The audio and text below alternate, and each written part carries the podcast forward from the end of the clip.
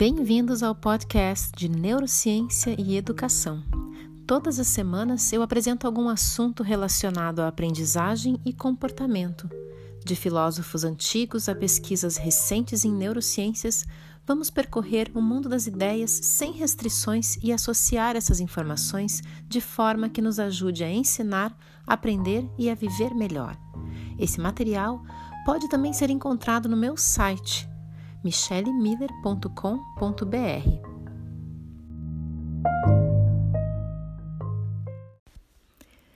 No episódio desta semana, vamos entender por que as crianças gostam e precisam de repetição para aprender.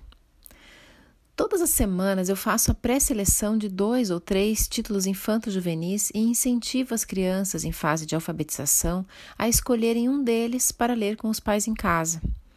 No encontro seguinte, chegam prontas para reler e contar a história. Quando o livro é bom, essa tarefa, que é desafiadora para aquelas que têm dificuldade na compreensão da linguagem, é recebida com entusiasmo.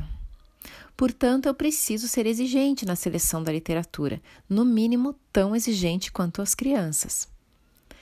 Geralmente, os títulos de que mais gostam são também aqueles que oferecem mais possibilidades de desenvolverem as habilidades verbais.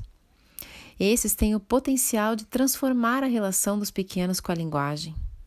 Acompanho de perto essa transformação, que vem com o aumento do interesse pela língua e pela busca de formas mais elaboradas de se expressarem.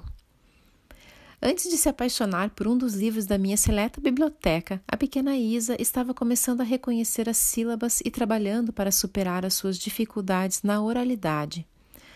Num dos encontros, ela chegou correndo com um livro na mão, dessa vez ansiosa para ler comigo aquele que logo se tornou o seu preferido e ganhou o privilégio de visitar sua casa por várias semanas seguidas. A releitura proporcionou a ela a familiaridade com o vocabulário, com o som e a grafia daquelas palavras, o que facilitou e acelerou de forma dramática a alfabetização e a articulação da sua fala. Quanto mais lia, mais gostava recitava passagens de cor e se orgulhava dessa capacidade. Se crianças insistem nas repetições, é porque faz parte do seu processo de aprendizagem. Prever o que vai acontecer, bem como aquilo que está escrito, é, para elas, uma grande satisfação.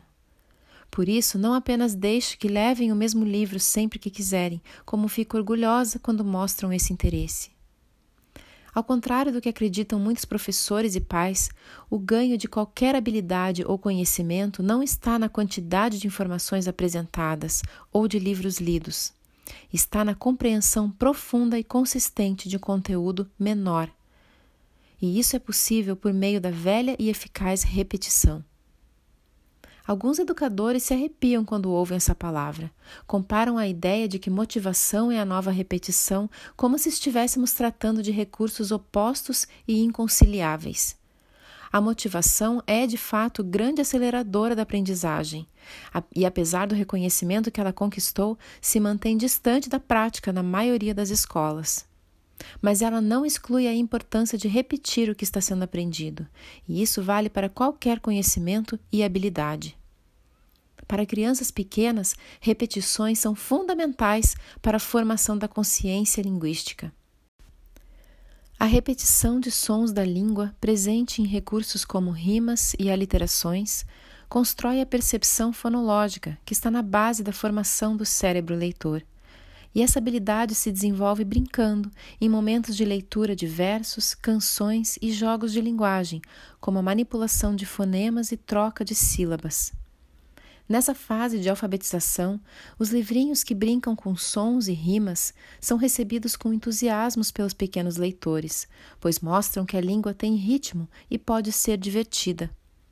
Infelizmente, textos com esses recursos, que deram popularidade à extensa e maravilhosa obra do americano Dr. Seuss, não são facilmente encontrados nas livrarias brasileiras.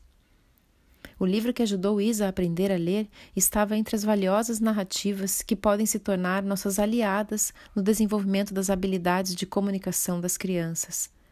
Mais que provocara curiosidade com relação à sequência de acontecimentos, os representantes da boa literatura infanto-juvenil mantêm os leitores atentos por despertar neles o interesse e o fascínio pela linguagem.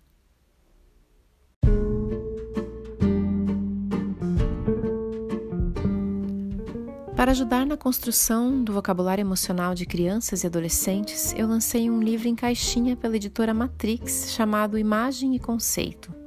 Pela mesma editora, você vai encontrar outro título de minha autoria, chamado Questões de Compreensão de Texto. Você pode conferir ambos pelo site da editora ou da livraria de sua preferência. Se você quiser levar capacitação à sua escola ou empresa, entre no site michellemiller.com.br e envie um e-mail. Os temas que abordo são leitura e compreensão de linguagem, em cursos e mentorias voltados a professores e pais. E para o mundo corporativo, levo estratégias com base em neurociência sobre como exercitar a criatividade, a inteligência emocional, a flexibilidade e como administrar tempo e atenção para maior produtividade. Muito obrigada por ter me acompanhado nesse episódio e até semana que vem.